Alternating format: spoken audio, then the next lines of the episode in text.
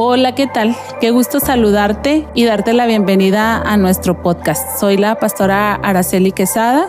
Estamos, mi familia y yo, pastoreando la iglesia MLV, Ministerios David, en la ciudad de Chihuahua. Es una iglesia que desde su nacimiento tiene una visión increíble que nos apasiona muchísimo. Eh, nuestra visión es eh, unir familias a Cristo y es apasionante porque en el Evangelio según San Juan, capítulo 15, verso 5, la palabra de Dios dice que apartados de Dios nada podemos hacer. Apreciamos y valoramos mucho a cada familia, a cada miembro de familia que día a día hacen su esfuerzo, su lucha, sus mejores intenciones para operar y funcionar dentro de una familia. Y creo que nosotros somos un recurso divino que ayuda a esta tarea, a este sueño, a esta necesidad, a este deseo que tienen. Así es que estamos encantados de trasladar nuestras predicaciones que domingo a domingo compartimos a estas plataformas y ponerlas a tu alcance. Esperamos que sean de bendición. Ese es nuestro mejor y más grande deseo, que eh, las familias sean alcanzadas por Jesucristo nuestro Señor. Un gusto, ponte cómodo, escúchanos y estamos a tus órdenes. Hemos aterrizado, amén. Estamos a 8 de enero del 2023 y hemos aterrizado. Y lo menciono porque previo a finalizar el año yo usé esta metáfora de viajar en un avión, ¿verdad? Y que había que poner mucha atención porque el avión iba a despegar y había que estar atento a las instrucciones de las azafatas, de las aeromosas. Y hemos aterrizado y le platico que no es lo mismo aterrizar en un lugar conocido que en un lugar no conocido. No es lo mismo aterrizar en Chihuahua, hay dos bandas. Si sus maletas no están en una banda, estarán en la otra. Usted puede ignorar las instrucciones de, los, eh, de las azafatas porque es un lugar conocido. Pero el 2023 no es el 2022. Es un año nuevo. Hay que poner mucha atención. Y yo aterricé en Ciudad de México y ahí hay que poner mucha atención. ¿En qué banda está tu equipaje? ¿En dónde? ¿Cuál va a ser tu puerta de salida? ¿Dónde vas a tomar este, el, el transporte? Llegamos ahí a los taxis pagados, porque si tú bajas aquí en Chihuahua te está esperando alguien. Si tú bajas aquí en Chihuahua, tú pides un Didi y le dices qué color es tu carro y le dices que es tu primo y no pasa nada. No así en la Ciudad de México. Allá en la Ciudad de México pagas lo que tienes que pagar porque eh, eh, todos tus sentidos se van a alertar. Estás en un destino distinto. Y llegamos allá a Ciudad de México a pagar un taxi de estos del aeropuerto. Y luego llegamos y le damos la dirección del hotel y la respuesta de la persona que está ahí es, dice, no estamos despachando taxis para allá. ¿Cómo? No, porque hay una manifestación y no estamos mandando taxis para allá. Entonces tus sentidos se revolucionan todavía mucho más porque tienes que salir y tomar un taxi. Ya saben la fama que tenemos en Ciudad de México. Si no son los regularizados, si son taxis piratas, cuánto te van a cobrar, cuánto esto y cuánto aquello. Llegar a un lugar desconocido activa todos tus sentidos. Y este 2023 ya aterrizamos y algunos estamos enfrentando algo totalmente desconocido. Entonces en lo desconocido hay que aferrarnos a lo que sí conocemos. Somos iglesia. No sé lo que nos toca vivir, no sé por dónde tengamos que transitar, pero somos iglesia. ¿Quieres levantar tu mano delante de la presencia del Señor y presentar tu vida a Dios? Señor, hemos aterrizado, Dios. Este 23 es una nueva experiencia, es una nueva aventura. Y sabes, Señor, algunos estamos en un destino no conocido, Padre. Algunos estamos en un destino no conocido. ¿Cómo necesitamos tu asistencia, tu gracia, tu socorro, tu compañía, Señor? Pero también a tu iglesia, Padre. Ese cuerpo, Señor, que nos protege, que nos nutre, que nos aviva, que nos acompaña, que nos fortalece. Padre, ayúdanos a no dejar de ser iglesia en este 23. Aferrarnos a esta gracia bendita, Señor, de ser partes de tu cuerpo, miembros los unos de los otros, pero sobre todo, Dios, a obedecerte a ti, Señor, porque tú eres la cabeza y nosotros solamente somos miembros de este cuerpo glorioso llamado iglesia aquí en la tierra. Bendecimos tu nombre, Señor. Estamos en tus manos y nuestros oídos atentos, Dios, a tu voz y a tu palabra. Gracias, amado Señor. Amén y amén. Amén. Quiero antes de, sentar, de sentarnos, de que usted tome su asiento, que lea de pie junto conmigo la palabra de Dios en el Evangelio según San Juan capítulo 13. vamos a leer algunos versículos, estamos entrando en esta serie, eh, somos iglesia. Entonces yo no le voy a predicar como tal vez algunas iglesias estén predicando acerca del año nuevo, porque ya aterrizamos. Entonces no vamos a perder ni un segundo más en cosas que no debemos de perder ni un segundo más. ¿Somos iglesia o no somos iglesia? Amén. Capítulo 13 del Evangelio según San Juan es un versículo rico en toda la extensión de la palabra. Si lo ve por encima es rico, si profundiza es rico, si nada en esta porción de la escritura es extremadamente valioso. Dice la palabra del Señor en el nombre del Padre, del Hijo y del Espíritu Santo. Jesús lava los pies de sus discípulos. Así se llama este texto. Antes de la fiesta de la Pascua, sabiendo Jesús que su hora había llegado para que pasase de este mundo al Padre, como había amado a los suyos que estaban en el mundo, los amó hasta el fin. Y cuando cenaba, como el diablo ya había puesto en el corazón de Judas Iscariote, hijo de Simón, que le entregase, Sabiendo Jesús que el Padre le había dado todas las cosas en las manos y que había salido de Dios y que a Dios iba, se levantó de la cena, se quitó su manto y tomó una toalla y se la ciñó. Luego puso agua en un lebrillo y comenzó a lavar los pies de los discípulos y a enjugarlos con la toalla con que estaba ceñido. Entonces vino a Simón Pedro y Pedro le dijo, Señor, ¿tú me lavas los pies? Respondió Jesús y le dijo, lo que yo hago, tú no lo comprendes ahora, más lo entenderás. Porque la iglesia estaba naciendo, no había un precedente, no había un antecedente, no lo entiendes ahora, pero lo vas a entender después. Y Pedro le dijo, no me lavarás los pies jamás. Jesús le respondió, si no te lavare, no tendrás parte conmigo. Le dijo Simón Pedro, Señor, no solo mis pies, sino también las manos y la cabeza. Y Jesús le dijo, el que está lavado no necesita sino lavarse los pies, pues está todo limpio. Y vosotros limpios estáis, aunque no todos, porque sabía quién le iba a entregar, por eso dijo, no estáis limpios todos. Así que después que le hubo lavado los pies, tomó su manto, volvió a la mesa y les dijo, ¿sabéis lo que os he hecho? Vosotros me llamáis maestro y señor y decís bien, porque lo soy. Pues si soy el señor y el maestro y he lavado vuestros pies, vosotros también debéis lavar los pies los unos a los otros, porque ejemplo os he dado para que como yo os he hecho, vosotros también hagáis. Por favor, tome su lugar. Quiero, a manera de introducción, leer un poema, que breve poema que escribió Jesús Adrián Romero, este poeta, cantautor. Y este poema me lo encontré escrito en una revista que se escribió en octubre del 2017. Entonces, este poema que nos van a hacer favor de proyectar los chicos aquí atrás se llama Ella. Ella. Y siempre me ha mortificado que estaba yo en la primaria y había chicos, niños que declamaban poesía así como los admiraba. Y yo no soy buena declamadora, quisiera tener esa gracia, pero lo voy a leer con entonación de declamación. Ella, como buscador de tesoros, la busco.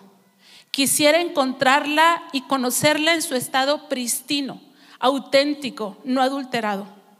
En ocasiones, cuando creo haberla encontrado, me doy cuenta que no era ella. Era una impostora. Es fácil confundirla. Es fácil imitarla y fingir ser ella. Su esbozo ha sido delineado por expertos que en algún momento tuvieron un destello de su figura, pero después de un tiempo, esa imagen que se ha proyectado se ve gastada, abandonada en desuso. Muchos dicen conocerla e intimar con ella. Coleccionistas de historias han hecho un, una amalgama, gracias, de varios retratos hablados que terminan convirtiéndola en una caricatura. Ella no es una leyenda, es real. Y se refiere a la iglesia. ¿Y cómo me impactó?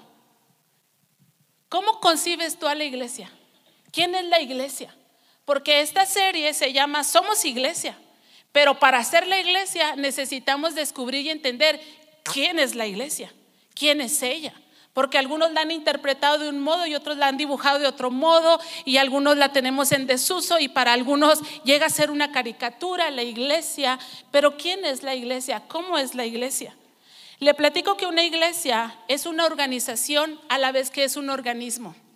Y cualquiera que pretende desprender lo uno de lo otro se pierde de la riqueza de lo que es la iglesia en su totalidad. Una organización es una asociación de personas reguladas por un conjunto de normas. Así que hay personas que a la iglesia no la perciben como una organización y no les gustan las normas de la iglesia. Y no quieren ser normados, ni ser regulados, ni ser llamados al orden, porque ellos no perciben a la iglesia como una organización, sino simplemente como un organismo. Pero la iglesia es una organización, es un conjunto de personas que se rigen por normas para llegar a fines determinados. O sea, se refiere al conjunto de individuos que tienen un objetivo en común. Pero la iglesia también es un organismo. Y es un conjunto de órganos, de personas vivas, administradas, administrativos, encargados de gestionar un servicio de carácter oficial público. Es decir, un organismo es una estructura compleja que se enferma, que se cansa, que se duele, que se hastía, que se pierde, que se agobia, que se debilita, que se anima, que se desanima. Un organismo es este conjunto de personas orgánicas, ¿verdad?, que pasan por diferentes situaciones.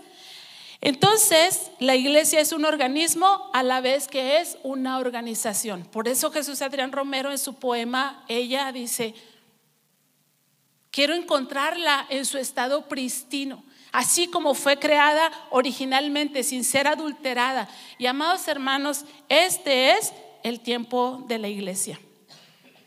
La Biblia, hermanos, llega a ser tan contundente acerca de estas dos cosas. Si bien es cierto que hay pasajes, hermanos, que dicen que la iglesia es el cuerpo de Cristo, también hay pasajes que dicen que la iglesia tenía problemas porque las viudas de los griegos estaban siendo desatendidas y tuvo que funcionar como organización, estableciendo diáconos y ancianos que tuvieran diferentes actividades para atender a toda la población que se entendía como iglesia.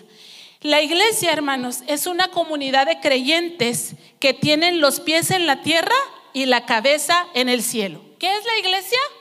Una comunidad de creyentes que tienen los pies en la tierra y la cabeza en el cielo. Y esto abarca organismo y organización. Cuando tenemos creyentes, hermanos, que viven en la tierra y que tienen los pies en la tierra y la cabeza en la tierra, tenemos un gran problema.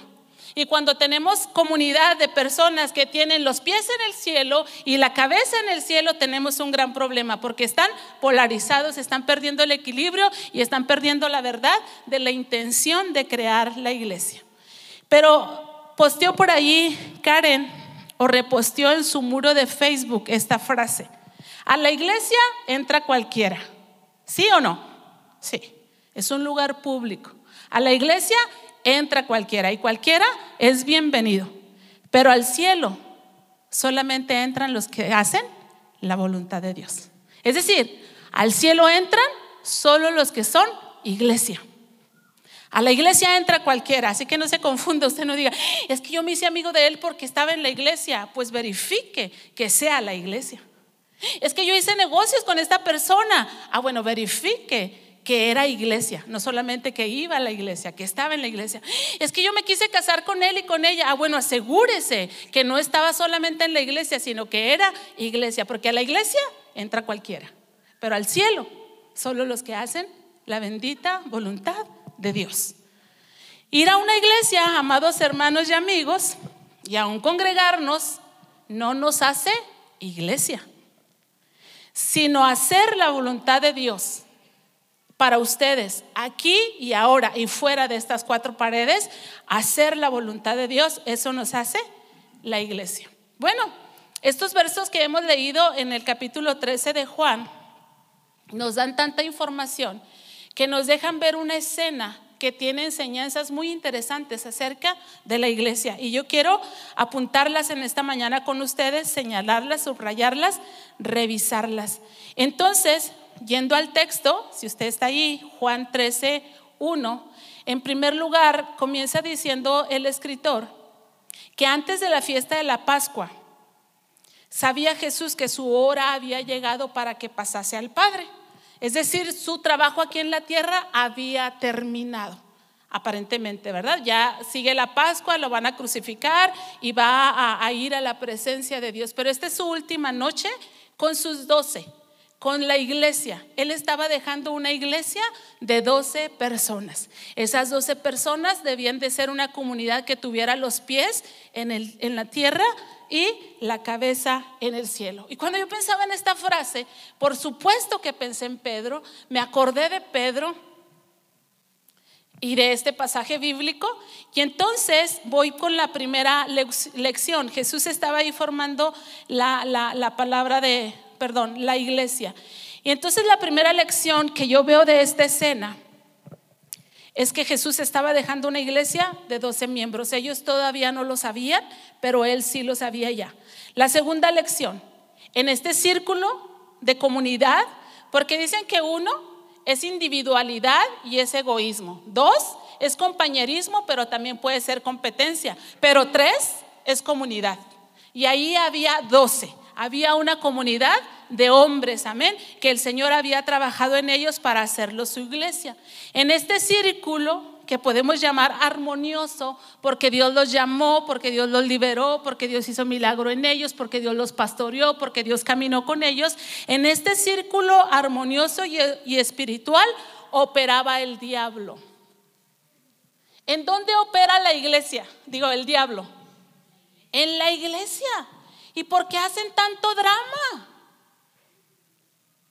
Porque hay gente que hace un drama tremendo cuando ven al diablo operando en la vida del hermanito. Ay, es que el hermanito se porta así, pues es que el diablo opera en la iglesia. Y pregunto por qué hacen tanto drama, porque Jesús no hizo dramas. El versículo 2, si estoy en lo correcto, de este pasaje, Dice, y cuando cenaban, como el diablo ya había puesto en el corazón de Judas Iscariote, hijo de Simón, que le entregase. Jesús sabía eso, que el diablo estaba operando entre esta comunidad armoniosa de 12 personas en las que él ya había trabajado. Y esa mañana yo oraba al Señor, hermanos, y le decía, Señor, Ayúdame. Hay cosas que, me dan miedo, pero, pero, dicen por ahí que lo que te choca, te checa. Y a mí me, me choca que pastores regañen así feo a sus congregaciones, como muy carnalmente. Por eso yo me resisto mucho, aunque quisiera poner muchas cosas y decir muchas cosas, aunque sé que pongo cosas y digo cosas, pero me resisto de muchas cosas. Por ejemplo, con el tema de congregarse, me resisto de hacer publicaciones de ese tipo, me resisto de, sentimientos y de cosas así. Y digo, Señor, ayúdame a que no sea mi, mis datos, a que no sea lo terreno, a que no sea mi carne, hablando, mucho menos aquí en el púlpito, un lugar santo. Y el Señor me hablaba y me traía a mi mente este pasaje, dice, erráis ignorando las escrituras y el poder de Dios. Y yo le decía, ayúdame Señor, que cuando yo veo eh, cosas malas en la membresía, en las iglesias, en todas, no nada más en esta, Señor, tú me ayudes a no errar, a no hablar desde el hierro, desde la carne, desde el sentimiento, desde la emoción, desde la equivocación, porque tu palabra es poderosa y tu Espíritu Santo es tremendo, es Dios y actúa y opera. Entonces ayúdame que cuando esas emociones vienen a mi vida, yo me aferre a tu palabra, pero les he predicado tu palabra, pero ellos leen tu palabra, pero tu palabra es viva y es eficaz, pero tú Espíritu Santo estás con ellos y te mueves en medio de ellos y les hablas a ellos para que yo sea guardada de, de cometer locuras. Porque el diablo opera en la iglesia. El, el, diablo te desanima, el diablo te hace criticón, el diablo te da un espíritu ofendible, el, diablo te hace rebelde, el diablo hace cosas en la vida de las personas. El diablo estaba obrando en la vida de Judas, pero Jesús no hizo ningún drama. Yo no debo de hacer ningún drama, tú no debes de hacer ningún drama. Para decir que soy la iglesia, es decir, yo soy la iglesia. Y veo las acechanzas del enemigo. Y veo la operación diabólica, aún en mi casa, aún en la vida de mis hijos. Pero no hago dramas, porque soy la iglesia. Porque soy la iglesia y sé que Satanás trabaja en contra de la iglesia. Pero Jesús no hizo dramas, hermanos. El versículo 3 dice rápidamente por qué. Porque tenía una buena identidad.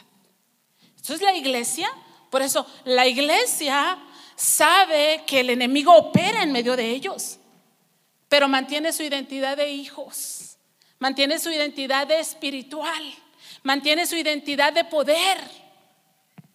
Y entonces dice que Jesús sabía que Satanás había ya tocado el corazón de Judas.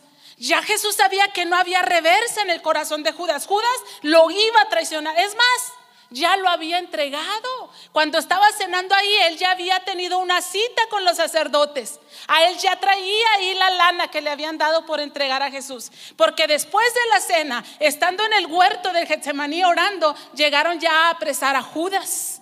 Y en esa madrugada Judas fue y aventó el dinero para regresárselos. Pero Jesús ya sabía que, que, que el diablo había ganado una batalla en Judas. Y sin embargo no hizo dramas. Porque dice el texto en el versículo 3, sabiendo Jesús que el Padre le había dado todas las cosas en sus manos. De modo que la tercera lección que yo rescato de aquí es que a la iglesia no la mueve la traición, ni los traidores, y mucho menos el diablo.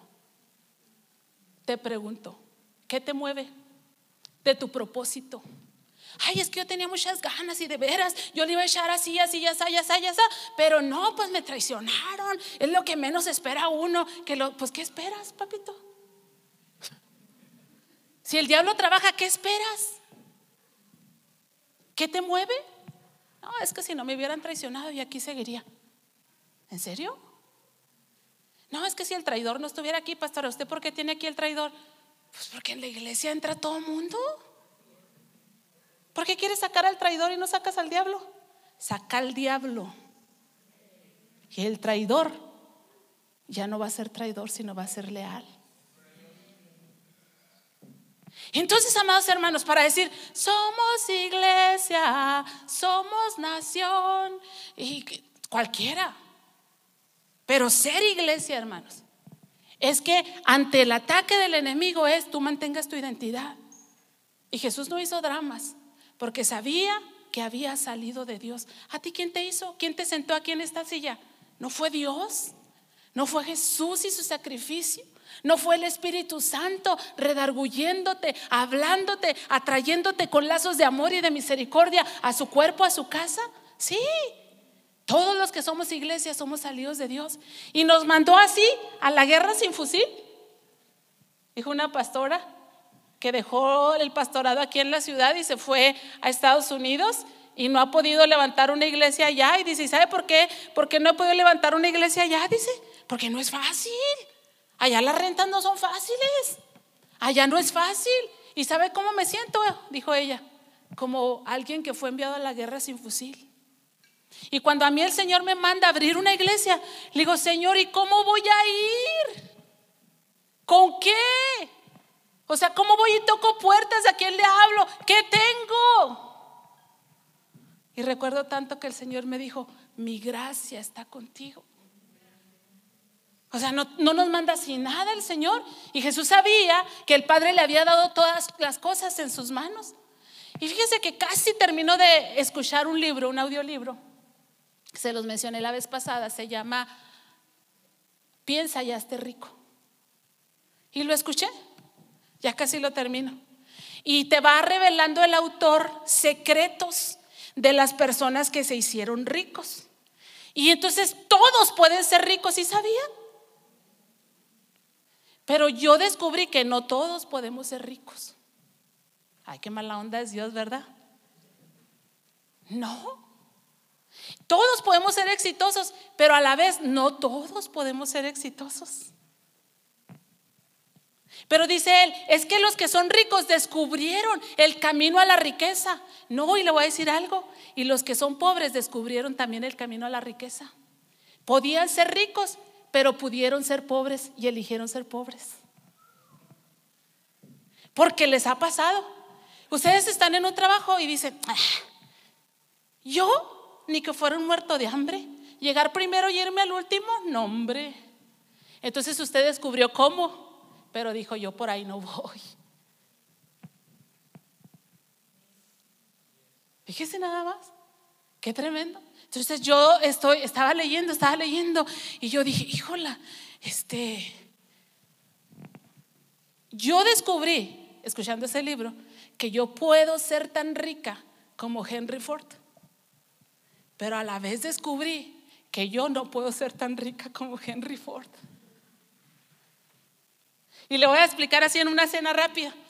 Henry Ford tenía un equipo de ingenieros y no me grabé los datos, pero digamos que los únicos motores que existían en aquel entonces eran de dos pistones. Entonces él le dice a su equipo de ingenieros, háganme un motor de ocho pistones en línea. No sé si estoy diciendo herejías mecánicas, ustedes me disculpa, pero así hagan de cuenta que así les dijo, yo quiero un motor de ocho pistones en líneas. Y entonces los, ingenieros dijeron, usted está loco. ¿Qué le pasa? Y no sé qué. Y luego vinieron, se juntaron y vinieron. No existe un motor de ocho pistones en líneas. Por eso, encuentren la manera de hacer un motor de ocho pistones en línea. Y se fueron y trabajaban y se volvían locos y venían. No hay manera. Por eso, encuentren la manera de hacer un motor de ocho pistones en línea. Y pasaban los días y Henry Ford le seguía trabajando y las noticias diarias de reporte de trabajo, no hemos encontrado la forma, no hemos encontrado la forma. Ok, continúen haciéndome un motor de ocho pistones en línea. Y yo descubrí que yo no puedo ser tan rica como Henry Ford. Porque con los equipos de trabajo que yo trabajo, les digo, hágame esto. No hay manera. No se puede. Yo he estado aquí, ya, ya, ya, ya, y me convencen de que no se puede. Porque ir contra corriente, hermanos, no es decisión de cualquiera. Y llegó el día que aquellos ingenieros, aunque el grupo se fue depurando y fueron llegando otros, le entregaron su motor de ocho pistones en línea, lo que lo hace hasta el día de hoy Henry Ford. ¿Ocho qué? Ocho en B, ya ven, no era en línea, era así. Pero yo descubrí también cómo puedo ser como Henry Ford, pero descubrí que no puedo ser como Henry Ford. Y entonces volviendo a lo que le estoy predicando, es que Jesús sabía cuál era su identidad. Yo salí del Padre, Dios me ha dado todas las cosas y puedo estar por encima del traidor, de la traición y el diablo no es nadie. Y entonces ustedes y yo descubrimos que sí podemos, pero decidimos poder o no poder. Y entonces, en, la relación de ideas que voy, en este círculo no solamente había seguidores, sino había un traidor que mojaba el, el pan en el plato del Señor. Los que son la iglesia ni la traición, ni el traidor, y menos el diablo, los mueve de su propósito. Entonces llegamos a ser hombres y mujeres del tipo de Henry Ford en el caminar con Cristo. Seguimos hacia lo que Dios ha definido para nosotros. La iglesia, las personas que son iglesia, deben de tener muy clara su identidad que surge de estas tres verdades que Jesús abrazó. Yo vengo de Dios, Dios me ha dado todo lo que necesito y voy a regresar a Él. Entonces, amados hermanos, podemos ser victoriosos, podemos ser más que vencedores, podemos ser la iglesia, pero nos va a costar y necesitamos decidir si es así o no. Pero yo les animo a que lo decidamos porque la realidad es que volveremos a Dios. Ya a Dios le daremos cuenta de lo que hicimos con lo que teníamos y con el propósito con el que el Señor nos envió. La narrativa sigue diciendo que Jesús se levanta y lava, se ciñe y toma un levito y lava los pies de sus discípulos. Es decir, no fue alterado para vivir su propósito, aunque estaba el traidor y la traición, ya había 40 monedas de plata ahí y ya el diablo sentía que había ganado la batalla. Y él se levanta, se ciñe, agarra un lebrillo, porque ese era su propósito. Dice, me dicen maestro y en verdad lo soy y vengo a darles ejemplo de servicio. Yo vengo a servirlos a ustedes para que como yo hago, ustedes también lo puedan hacer. Así es que la iglesia que vive su propósito sirviendo, les pregunto a ustedes, ¿ustedes sirven el propósito de la iglesia?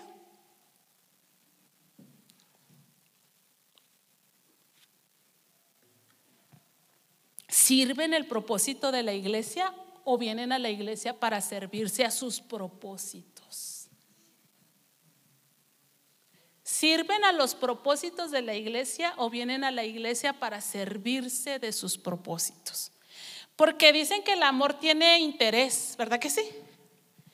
¿Cuántos de ustedes han amado a Dios por interés? Yo sí. Yo sí. Yo sí. Yo sí. Yo era una huérfana que no tenía futuro, que no tenía esperanza, que no tenía nada.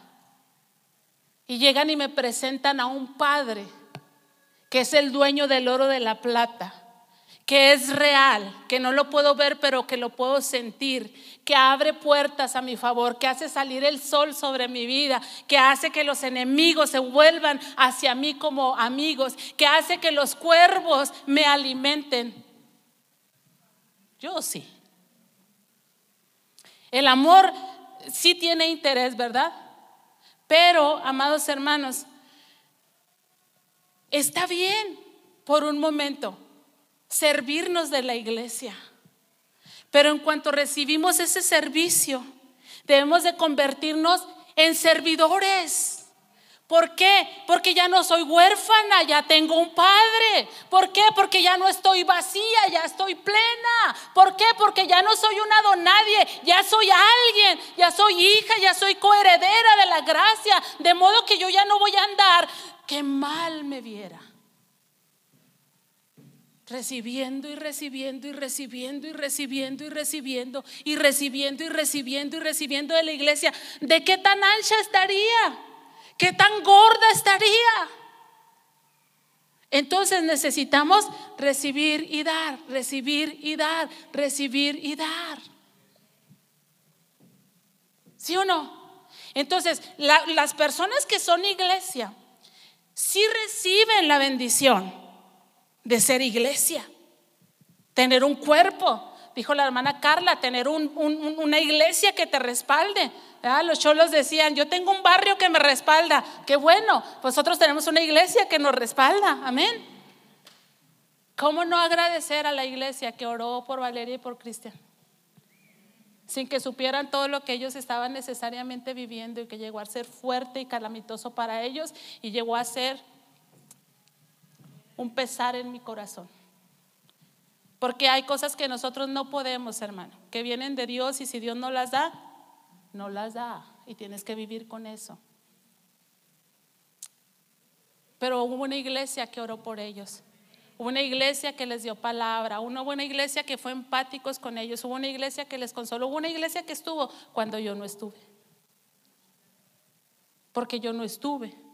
Yo no quise estar tan cerca porque no, tenía palabras de ánimo y de aliento y de edificación, porque era parte tal vez del, del conflicto, de la situación. Pero hay una iglesia que está. Y claro, qué bueno que recibimos todo lo que la iglesia tenga para nosotros. Pero los que somos iglesia, porque hemos recibido, damos. Porque somos servidos, ahora nosotros también servimos a la iglesia. Entonces, lo último la iglesia se compone de una comunidad de hombres de pies barrosos. Entonces, lo curioso es que Jesús no empieza con Judas, tal vez porque Pedro se le atravesó. ¿Verdad? ¿Con ¿Dónde iba a empezar el rondín de lavar los pies? No lo sé, pero, pero Pedro acapara la escena como siempre. Señor, ¿tú nos lavas los pies? Sí. No, hombre, dice Pedro. Claro que tú no me vas a lavar los pies. Y le dice Señor Pedro, si no te lavo los pies, tú no tendrás parte conmigo.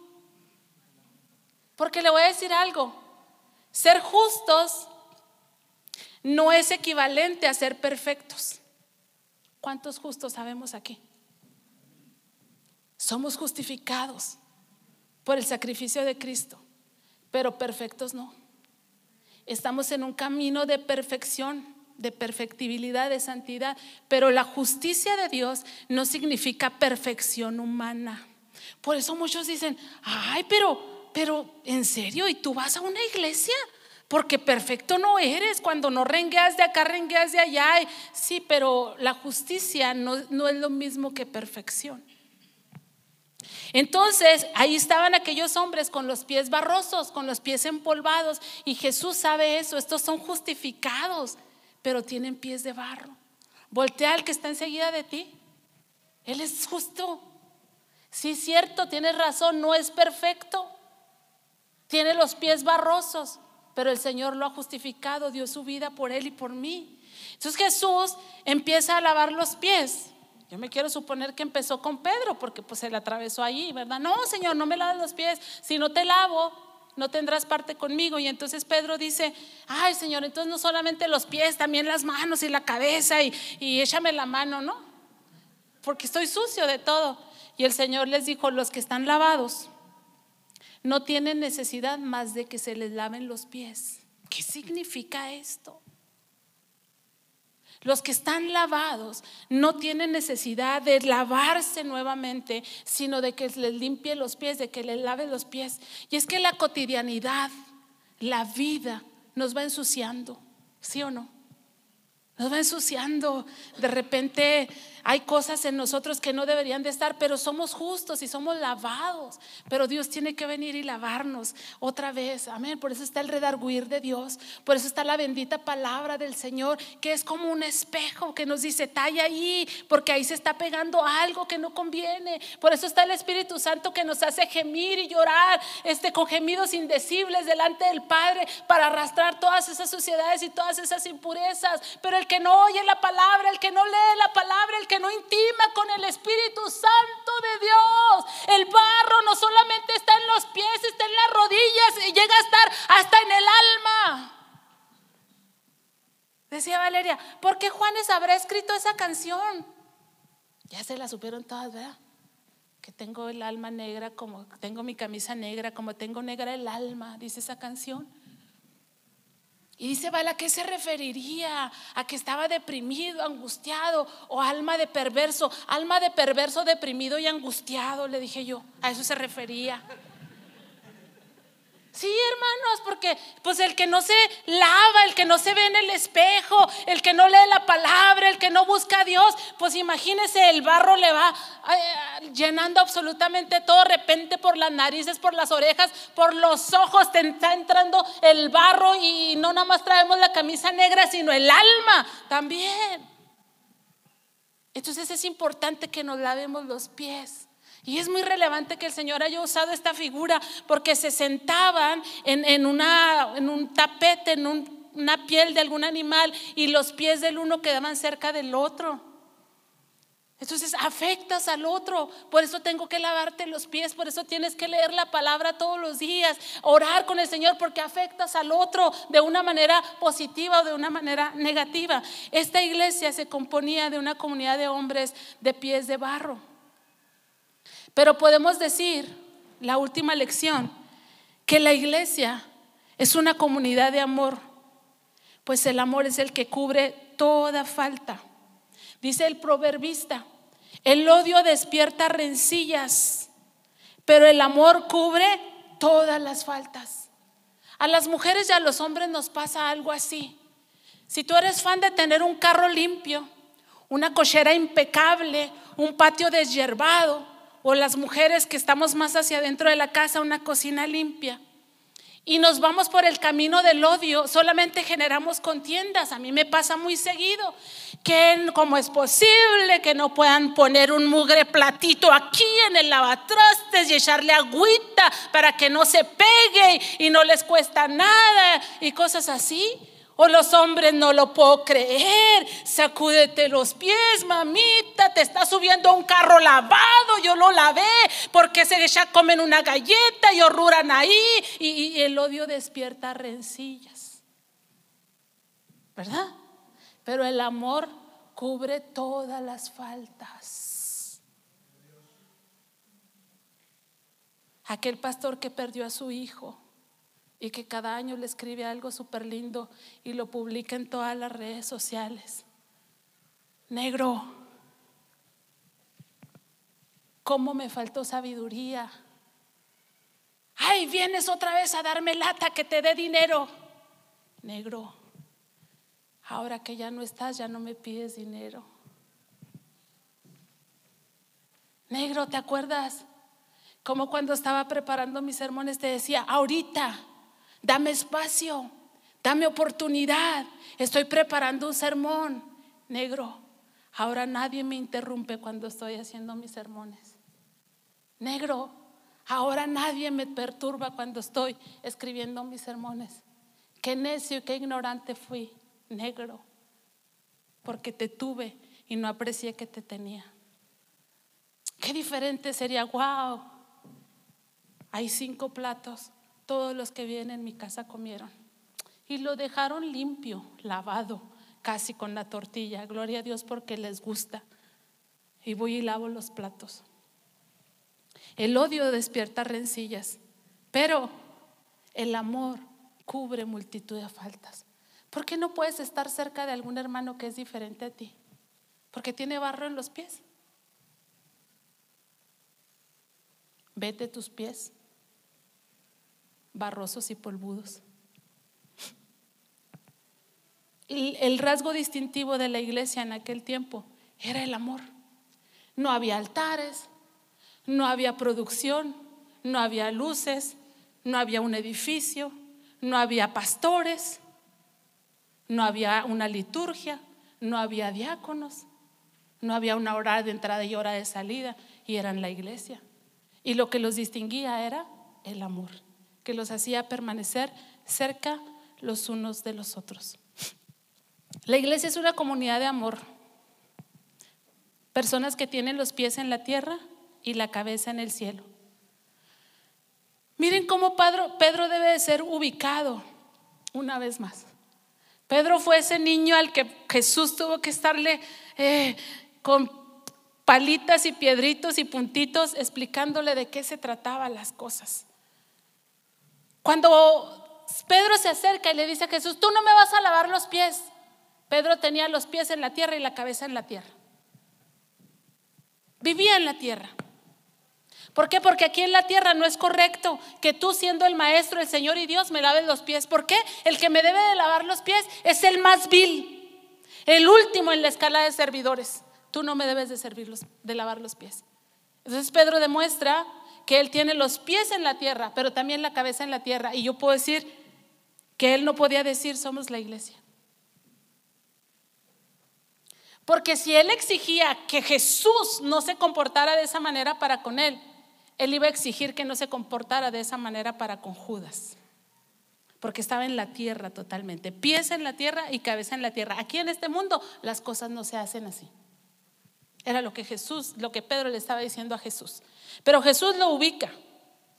Y dice, Pedro, no todo se trata de aquí en la tierra. Si tú no me dejas entrar en tus esquemas de mundo, si tú no me dejas entrar en tus paradigmas de tierra, tú no eres la iglesia. Porque mi reino no es de este mundo, dice el Señor. Entonces el Señor le dice, si no me dejas que te lave los pies, tú no tienes parte conmigo. Y le está diciendo, está bien que tengas los pies en la tierra, pero tu cabeza debe estar en el cielo. Y yo misma, anoche, me confrontaba el Señor y le decía yo a Él, Señor, ¿qué tanto está mi cabeza en el cielo? Porque mis pies los tengo en la tierra. No me lo sueltan, no me dan chance. Mis pies los tengo en la tierra, pero ¿qué tanto está mi cabeza en el cielo, en la eternidad? Algunos expertos dicen que todos debiéramos de llevar un, un diario, Un cuaderno que uses en la mañana y que uses en la noche.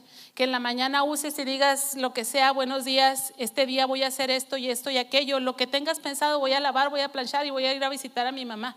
Y en la noche escribas en ese, en ese diario, sí fui con mi mamá, no fui con mi mamá, estoy enojada por esto, te agradezco por aquello. Que lleves un, como un libro de, de tareas y de quehaceres. Y entonces en este libro de tareas y de quehaceres yo tendría que decir, ¿qué tanto está mi cabeza en el cielo? que tanto todo lo que es mi día tiene un significado en el cielo.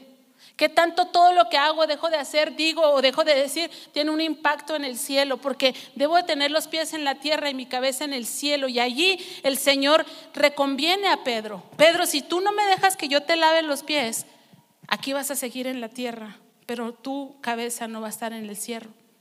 Y entonces, Pedro, Pedro era un hombre que quería todo o nada. Por eso no batalló en dejar las redes y a su familia e irse en pos del Señor Jesús. Entonces Pedro responde rápidamente. Cuando Jesús le dice que si no te lavo no tendrás parte conmigo, entonces él le dice, no solamente los pies, Señor, también lávame las manos y la cabeza, porque yo quiero estar en el cielo contigo. Entonces Pedro de inmediato se va al cielo.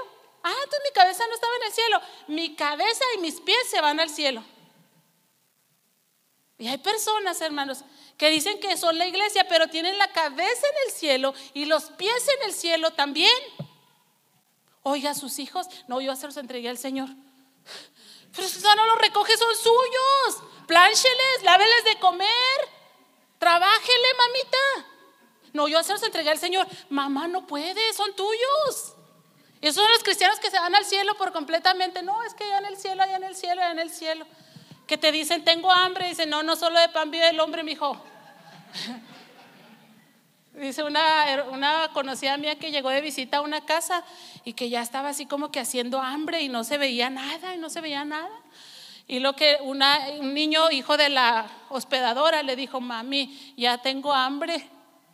Y que la hospedadora le dijo, déjela que ande por un alambre.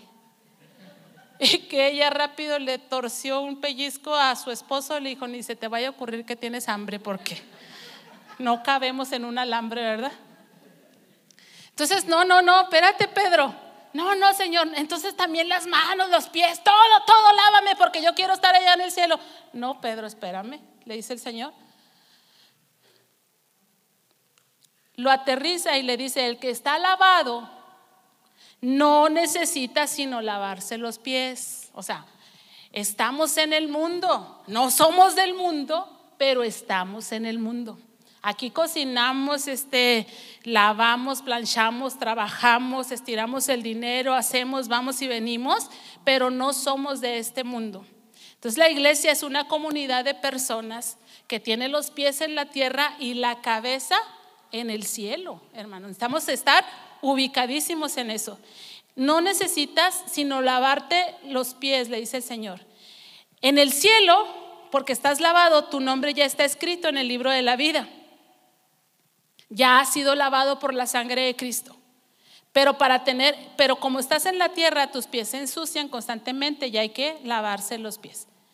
Y luego dice el Señor Jesús, vosotros están limpios, aunque no todos, refiriéndose a Judas. Y hay un pasaje en, Juan 15, versículo 3 al 5. Dice, ya vosotros estáis limpios por la palabra que les he hablado. Estamos limpios por la palabra que Dios nos ha hablado. Pero luego dice el texto, permanezcan en mí. Oye, si la palabra que has oído no te hace permanecer en ti, en Dios, perdón. Por eso yo puse hace unos días en mi Facebook, o lo haces bien o lo haces a tu manera.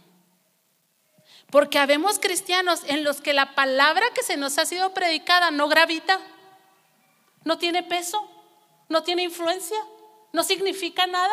Vivimos a nuestra manera y erramos. O lo haces bien o lo haces a tu manera. ¿Cómo administras tu casa? A la manera, haciéndolo bien, de acuerdo a la palabra que te limpia porque te ha enseñado el Señor, o lo haces a tu manera. ¿Cómo vives tu matrimonio?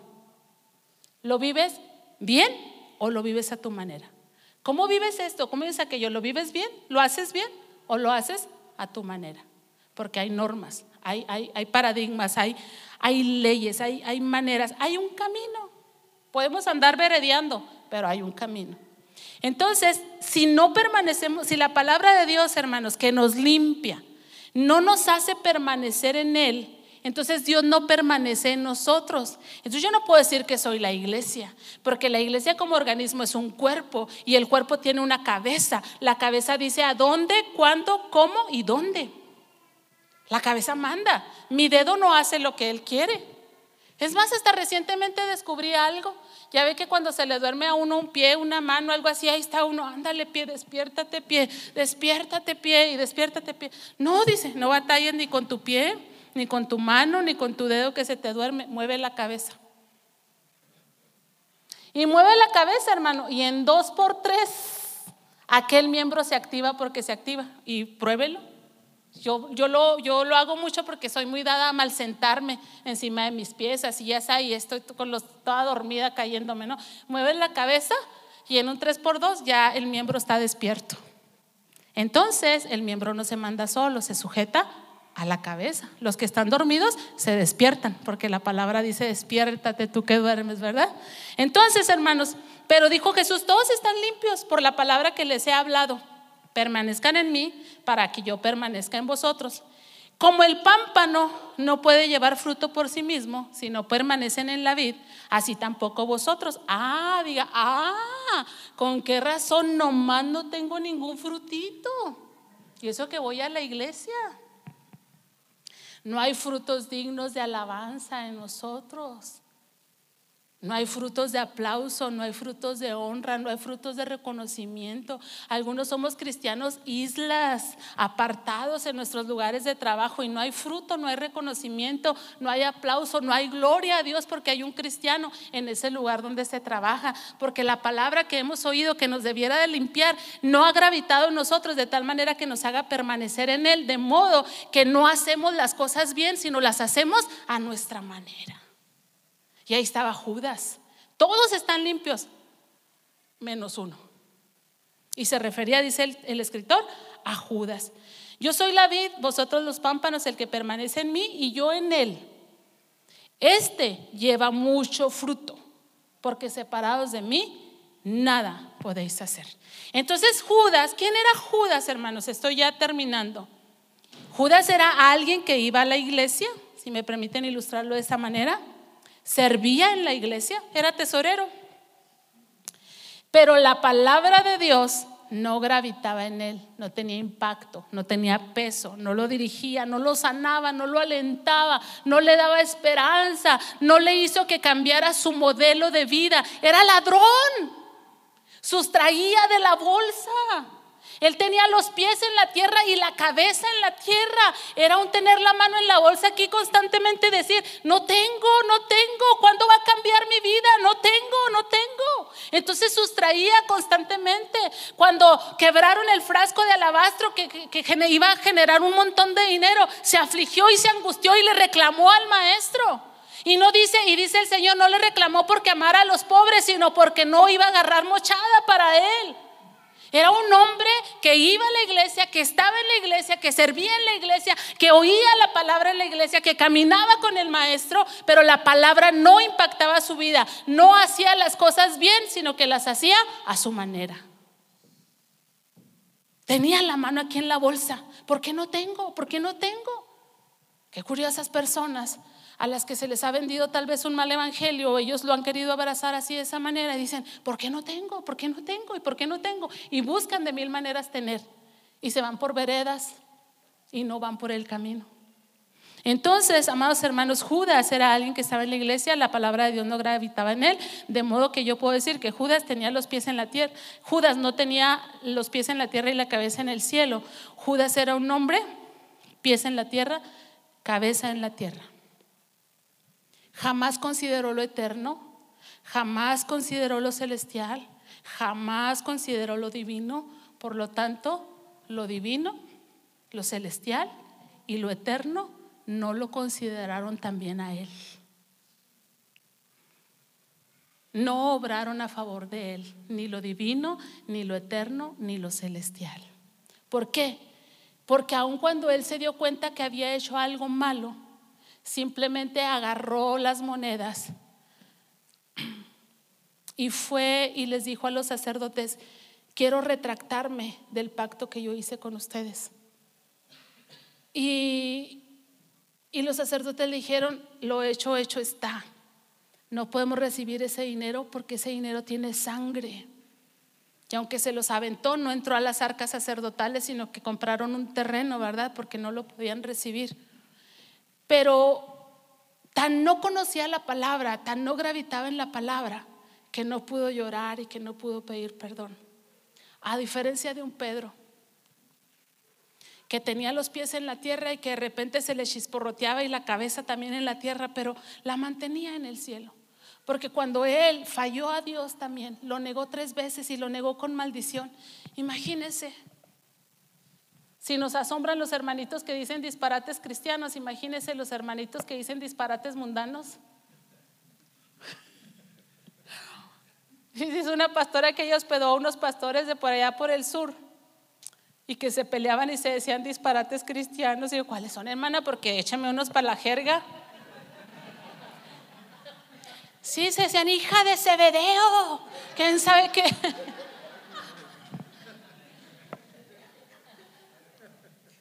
Pues está mal, ¿verdad que sí? Imagínese Pedro Salió, se brincó disparates cristianos y se echó disparates mundanos, de modo que, pues dijo la que lo acusaba de ser santo, creo que sí me equivoqué, de santo no tiene nada. Pero aunque estaba con los pies en la tierra y tal vez en ese momento tan difícil su cabeza también estaba en la tierra, porque los romanos estaban destruyendo a su rey, a su esperanza, a su amigo, a su compañero, a su maestro. Tal vez su cabeza bajó a la tierra, pero en cuanto el gallo cantó, hermanos, su cabeza voló al cielo. Y las lágrimas salieron de sus ojos. Y se sintió miserable porque le falló al que le dijo, nunca te voy a fallar, hasta mi vida voy a dar por causa tuya. Y los dos cerraron gravemente, pero en el que gravita la palabra, amados hermanos, está limpio, los pies se le ensuciaron, tal vez las corvas también, tal vez las asentaderas también ya las trae, pero enlodadísimas, tal vez el corazón ya lo trae lleno de lodo pero la palabra que le ha sido predicada y que gravita en él impedirá que ustedes y yo estemos lejos de él, sino que podamos estar en él, permanecer en él y entonces llevar abundante y muchísimo fruto. Amén. Abundante y muchísimo fruto. Ahora, recapitulo rápido. Esta serie se llama Somos Iglesia. La invitación es a que seamos iglesia. Somos iglesia cuando entendemos que el diablo opera en nosotros y no hacemos drama. No se me vaya. Ay, ay, ¿a poco allá donde se fue no está el diablo? Hay pastores que no he ido a la iglesia porque el diablo anda bien feo. Y allá en su casa, en el Netflix y en el Prime, ¿quién cree que anda?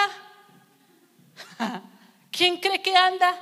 No crea que es que a veces el diablo, hermanos, aguijonea y a veces hace cushi, y a veces dice, duérmete, chiquita, aquí quédate. Entonces, los que son iglesias, hermanos, ven al diablo y no hacen dramas.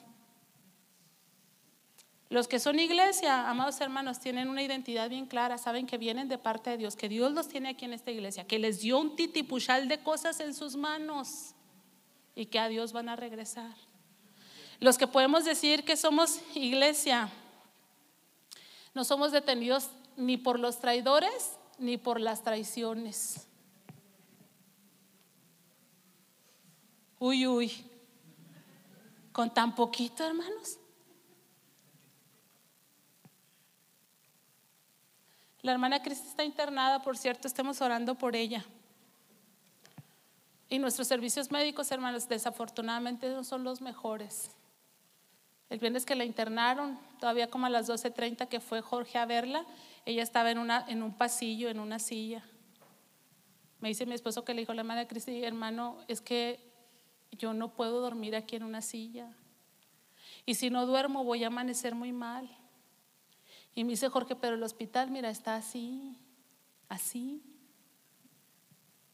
Le dije, hermana, no conozco a nadie de los que están aquí, pero ya me vieron que viniera con usted, le van a ayudar, le van a echar la mano, pronto va a estar ahí. Ayer en la mañana que le pregunté a Neyi, ¿tu mami ya está en un cuarto? No. Y no durmió y está muy debilitada. Y estamos orando por ella porque este es apenas el proceso para que la lleven a una cama, ¿verdad? Sigue que la programen para cirugía y todo lo más que siga, que la iglesia esté ahí con ella, hermanos, llevando su carga, orando por ella. Pero le comento esto, hermanos, porque cuando pasan cosas así, pues nadie queremos pasar esas cosas así. Y yo, Jorge, ve, habla con alguien, dile a alguien, ayúdalos.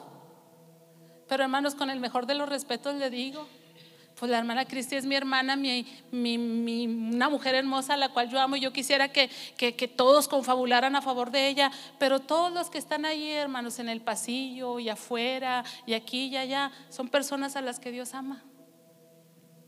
Y a veces tenemos que soportar muchas cosas que no nos gustan, que no quisiéramos, ¿verdad? Pero son parte de... Y lo comento, hermanos, porque nada debe de movernos del propósito, del plan de Dios para nuestras vidas. La iglesia tiene muy clara su identidad. De Dios venimos, Dios nos dio cosas y a Dios vamos. Entonces la iglesia que vive su propósito es una iglesia que está sirviendo. Si tú no estás sirviendo, en el nombre de Jesús te digo, despiértate y sirve. Porque no es correcto que vivas recibiendo de lo que la iglesia tiene para darte y que tú no tengas algo más para dar. Hay una iglesia aquí en la ciudad que me asombra. Tengo vergüenza de esa iglesia. Y no estoy hablando del edificio, estoy hablando de los miembros de esa iglesia. Y le voy a decir por qué. Cuando vinieron los americanos y les construyeron un edificio de culto, lo hicieron así, hermanos. Yo me asombré. En 15 días estaba parado el auditorio, un auditorio para 500 personas. De eso le estoy hablando que debe de hacer más de 10 años.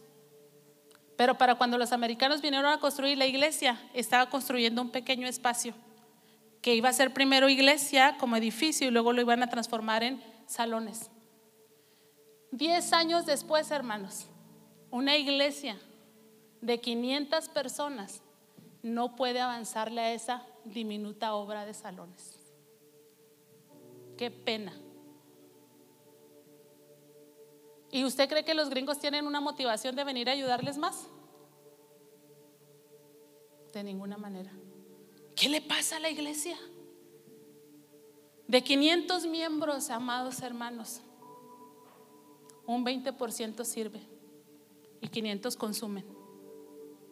Y consumen, y consumen, y consumen, y consumen, y consumen. Pero si somos iglesia, servimos. Y si no, pues somos cualquiera que estamos aquí en la congregación. Si no tengo amor, nada soy. Si yo digo que soy iglesia, yo puedo estar cerca del que tiene barros en sus pies, entendiendo que yo misma tengo barros en mis pies y que necesito ayuda y que necesito comprensión y por lo tanto ayudo y comprendo al que está cerca de mí. Así que, amados hermanos, somos llamados a ser iglesia. Ya aterrizamos en este 2023, multiplícate.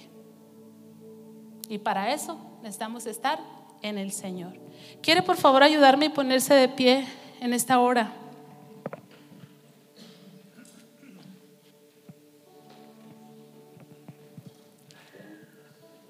¿Qué le parece?